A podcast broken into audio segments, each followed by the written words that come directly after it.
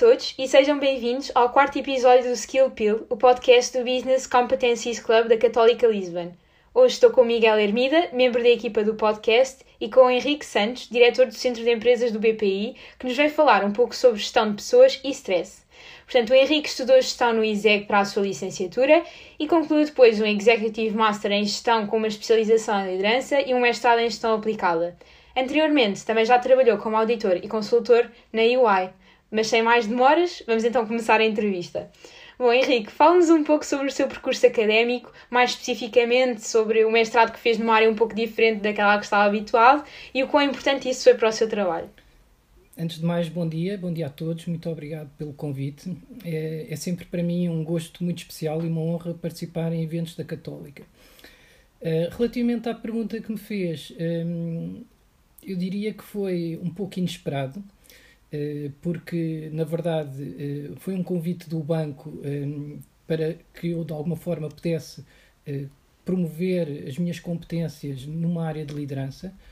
Foi desafiante porque me obrigou a sair da zona de conforto e foi muito importante porque abriu novos horizontes de conhecimento, um curso muito prático, muito dinâmico que foi possível de implementar de imediato no meu dia a dia junto da minha equipa.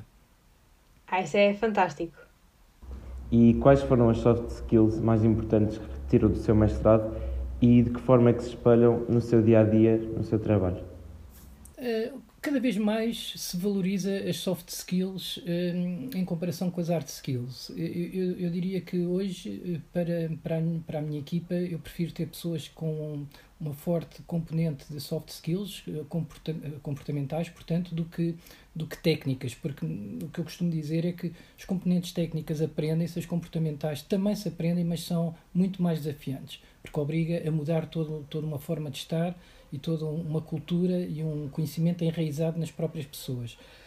Um, aquilo que, que aprendi um, e que de facto é, é, importante para, para a gestão da equipa e da liderança é que as pessoas são todas diferentes e portanto aquilo que nos ensinam eh, quando, quando somos pequenos de que, que devemos tratar os outros como, como gostaríamos de ser tratados é algo que de facto está errado. Nós devemos tratar os outros da forma como, como eles gostam de ser tratados. E temos aquele exemplo clássico de, de uma senhora idosa que está para atravessar uma rua. Há aquelas que claramente valorizam uma ajuda e agradecem a ajuda, e há aquelas que, antes pelo contrário, até levam a mal que, que, que se vá ajudá-las a, a fazer essa travessia da estrada. Portanto, isto para dizer que, como as pessoas são diferentes, nós temos que perceber essa realidade e, e, e tentar eh, ajudá-los, eh, determinando quais são as necessidades que cada um tem, porque cada um tem diferentes wills and skills, diferentes vontades e, e conhecimentos e capacidades, e portanto nós devemos adaptar-nos a cada uma das pessoas da nossa equipa uh, de modo a, a dar-lhes aquilo que elas necessitam. Vai haver quem necessite claramente de um apoio muito próximo, uh, porque precisa de aprender uh, a desenvolver uma determinada tarefa, a realizar uma determinada função, eh, e então aí o apoio tem que ser próximo e há de haver aqueles que têm uma grande autonomia e capacidade de, de realização e aí o que nós podemos dar é, é de facto eh, espaço para que as pessoas consigam desenvolver as suas competências de uma forma autónoma e responsável. Isso baseia-se muito num estilo de liderança que tem que ser adequado a cada uma das pessoas. Por outro lado, é importante também que essa liderança seja eh, motivadora e para ser motivadora tem de ser participativa. Cada uma das pessoas da equipa deve sentir-se como parte dessa equipa e deve se integrar na equipa e ter os seus momentos de liderar a própria equipa. Um, e, e, depois, obviamente, o exemplo, que é sempre bom, um exemplo baseado na moral, na ética, uh, princípios que são fundamentais para se ter uma equipa unida, forte, coesa e a trabalhar toda no mesmo sentido. Ah, isso é fantástico. Agora, mudando aqui ligeiramente o tema, mas ainda dentro do, do seu mestrado, nós sabemos que escreveu uma tese sobre hum, como podemos implementar várias medidas para a redução de stress no trabalho. E eu não sei se cá o Henrique queria falar-nos aqui um pouco mais sobre estas medidas, contextualizar-nos um pouco. Sim, foi, foi, foi muito engraçado, porque na verdade não, não era esta a tese que eu tinha pensado inicialmente, uh, mas através da leitura de, de estudos académicos. Uh, descobri, deparei-me com, com o tema da, dos e-mails e, e, da forma como ele está a afetar o nosso dia a dia, o nosso trabalho, por um lado, e por outro lado, a permanente conectividade em que vivemos. Hoje temos um, os smartphones que, que nos permitem estar contatáveis a toda a hora, estando a trabalhar ou não estando a trabalhar. E, portanto, percebi que isso está a ter um impacto muito grande. Senti, sentimos isso no nosso dia a dia no trabalho, nas empresas, e então decidi fazer um estudo para perceber de que forma é que, que o grau desta permanente conectividade tem impacto nos níveis de stress das pessoas. E depois, não só para perceber isso, mas também para perceber o que é que podemos fazer, que medidas e que fatores é que podem servir de mitigantes desse stress. E aí foi parar com, com algumas coisas como a recuperação, o distanciamento psicológico e a segmentação entre a vida privada e a vida pessoal. Indiretamente às conclusões do estudo, um, claramente ele revela que existe uma relação estatisticamente significante entre a conectividade e a percepção de stress das pessoas. Ou seja, quanto mais conectados nós estamos, maior a nossa percepção de stress. É engraçado que hoje falamos do stress, mas o stress é um conceito relativamente recente.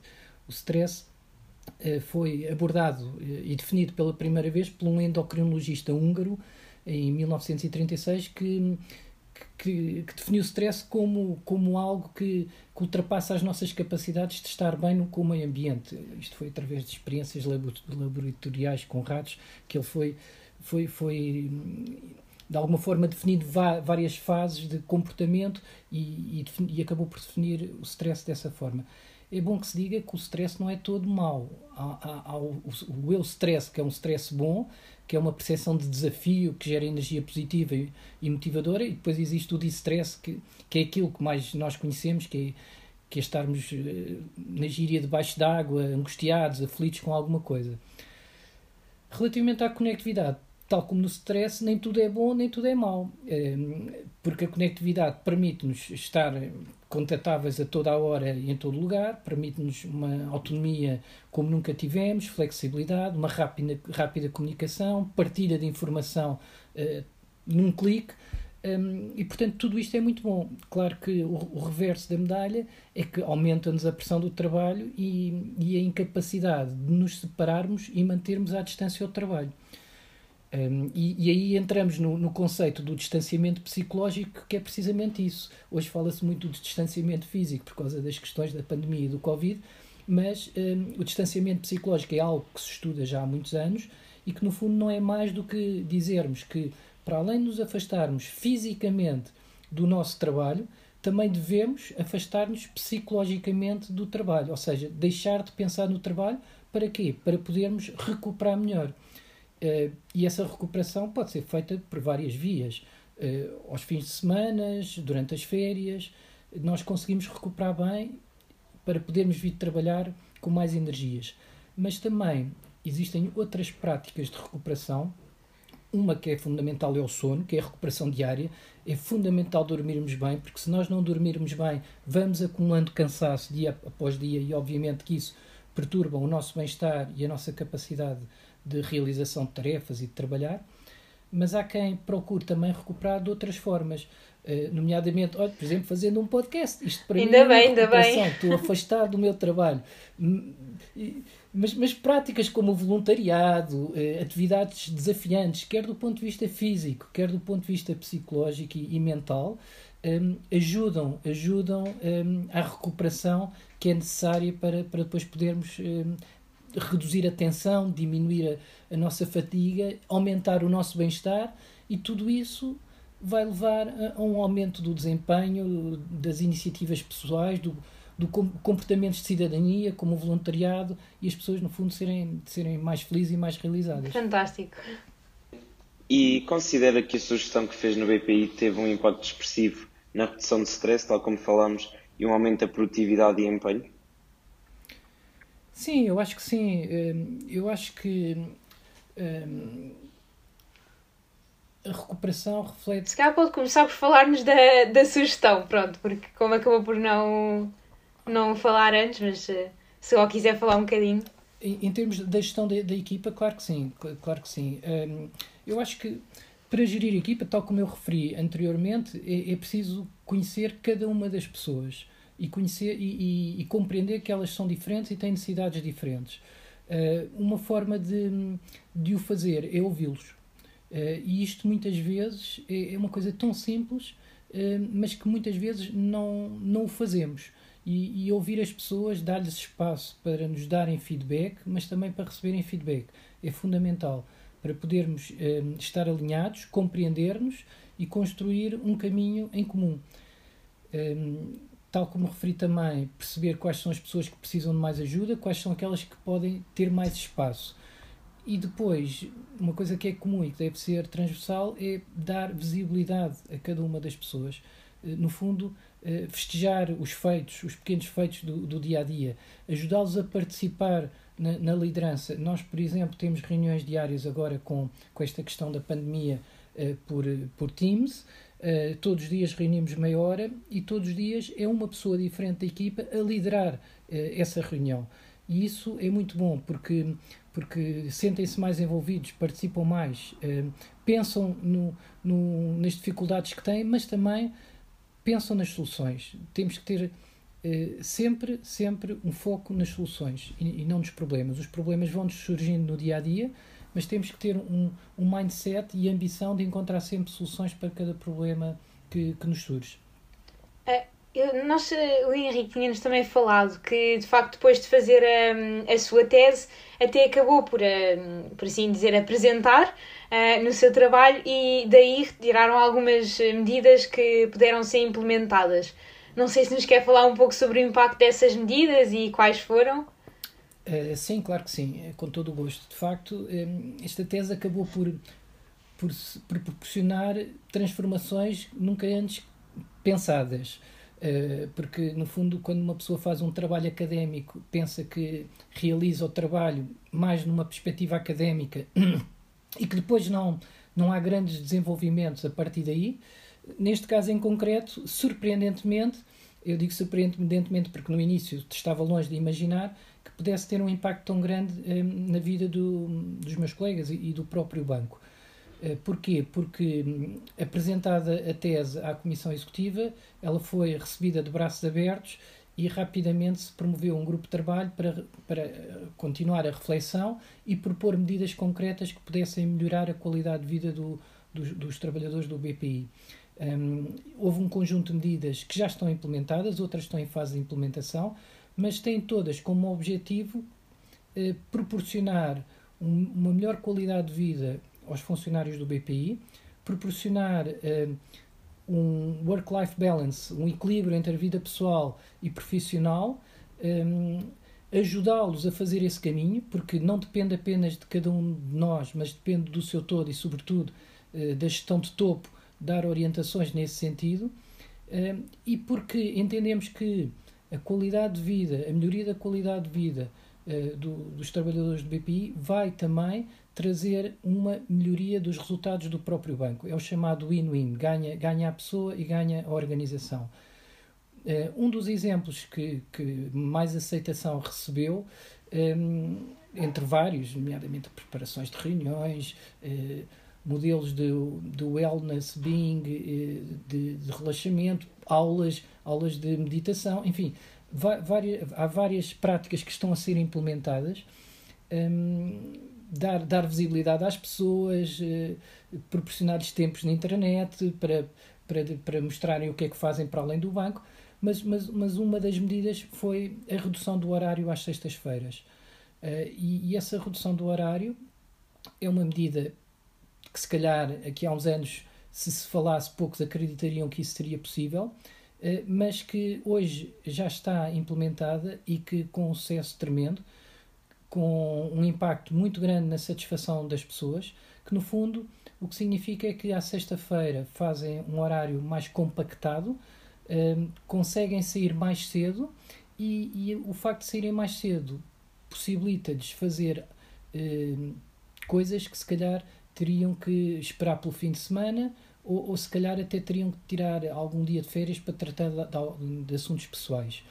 Um, isto, isto claramente uh, permite um maior tempo de recuperação para as pessoas, diminui os seus níveis de stress, aumenta o seu bem-estar, a sua motivação, a sua produtividade, o reconhecimento pelo, pelo banco e, e o envolvimento pela, pela organização Uh, e, mas, por outro lado, também promove um maior foco no trabalho.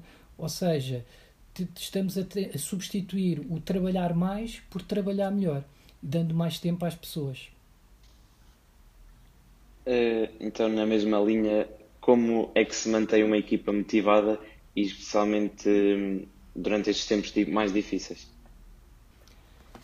Eu acho que é, que é importante para manter a equipa motivada, a equipa tem que, apesar de estar eh, separada, porque nós temos eh, dois terços da equipa em teletrabalho eh, e temos um terço a rodar. Temos três equipas, tivemos sempre que assegurar eh, o centro de empresas aberto ao, público e, portanto, eh, mantendo o atendimento e o apoio às necessidades das empresas mas protegendo ao mesmo tempo as pessoas, eh, formando equipas estanques que não se cruzam e que eh, vão ao banco de 15 em 15 dias, o tal período necessário para saber se, se, se têm ou não eh, algum problema de saúde.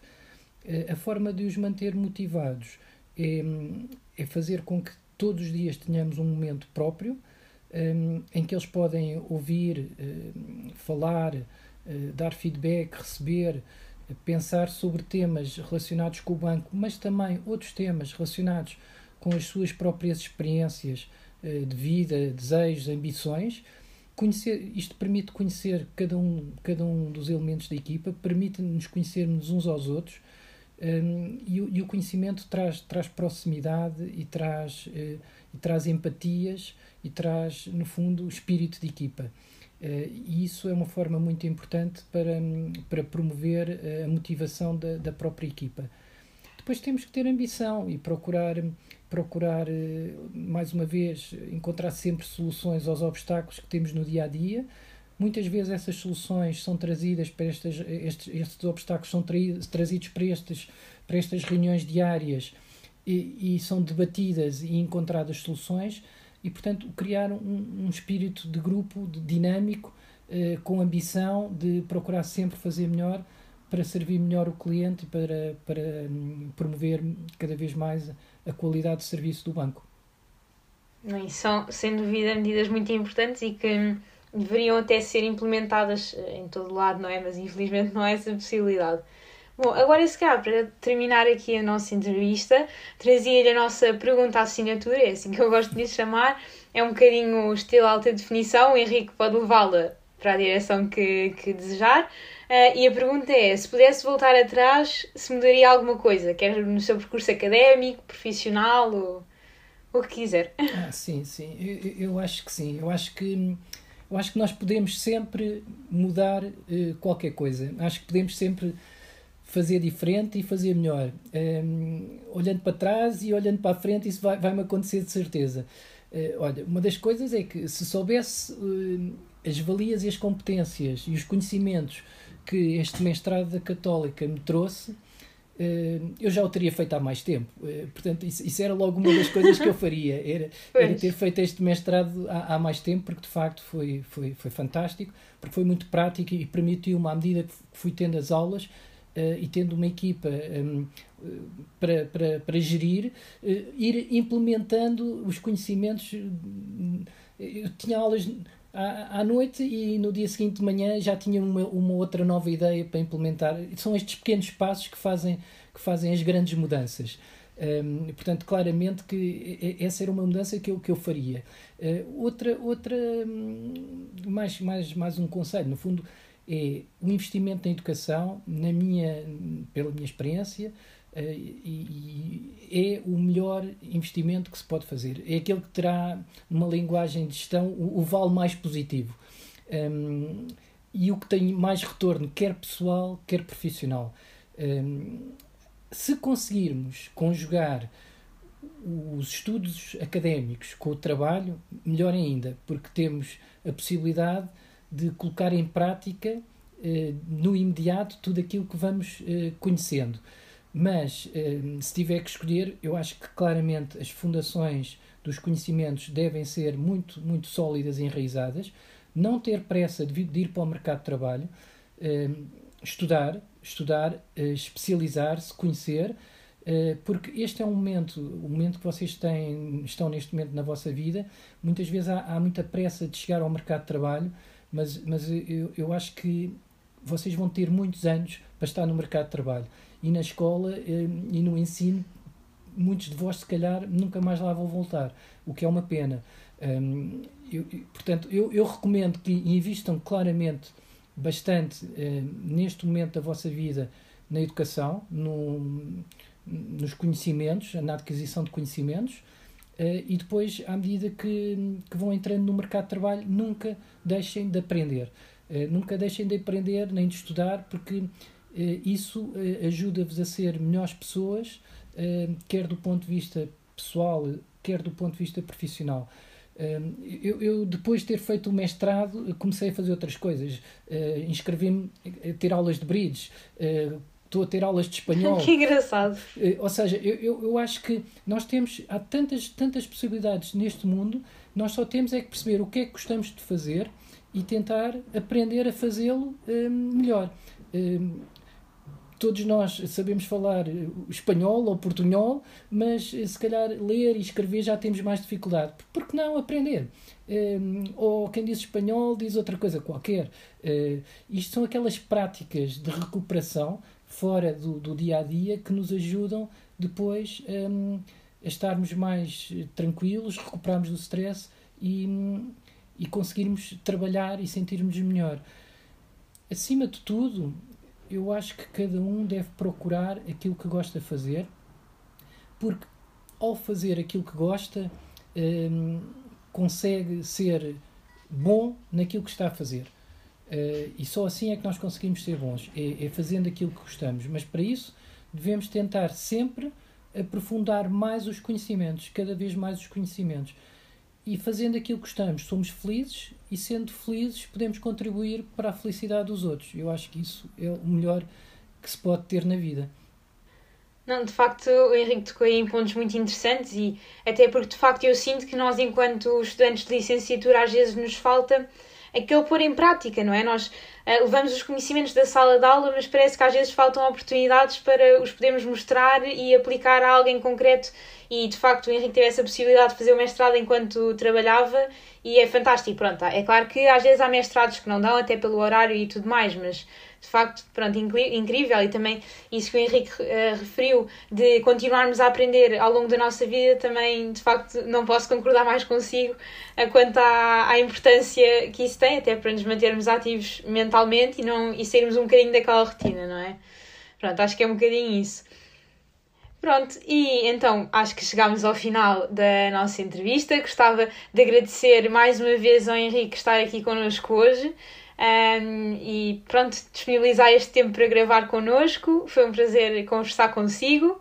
Um, e nós voltamos uh, em breve com mais uma entrevista. Obrigada a todos e até à próxima. Muito obrigado, foi um prazer para mim e as maiores felicidades nos vossos estudos e na vossa vida profissional futura. Muito obrigado.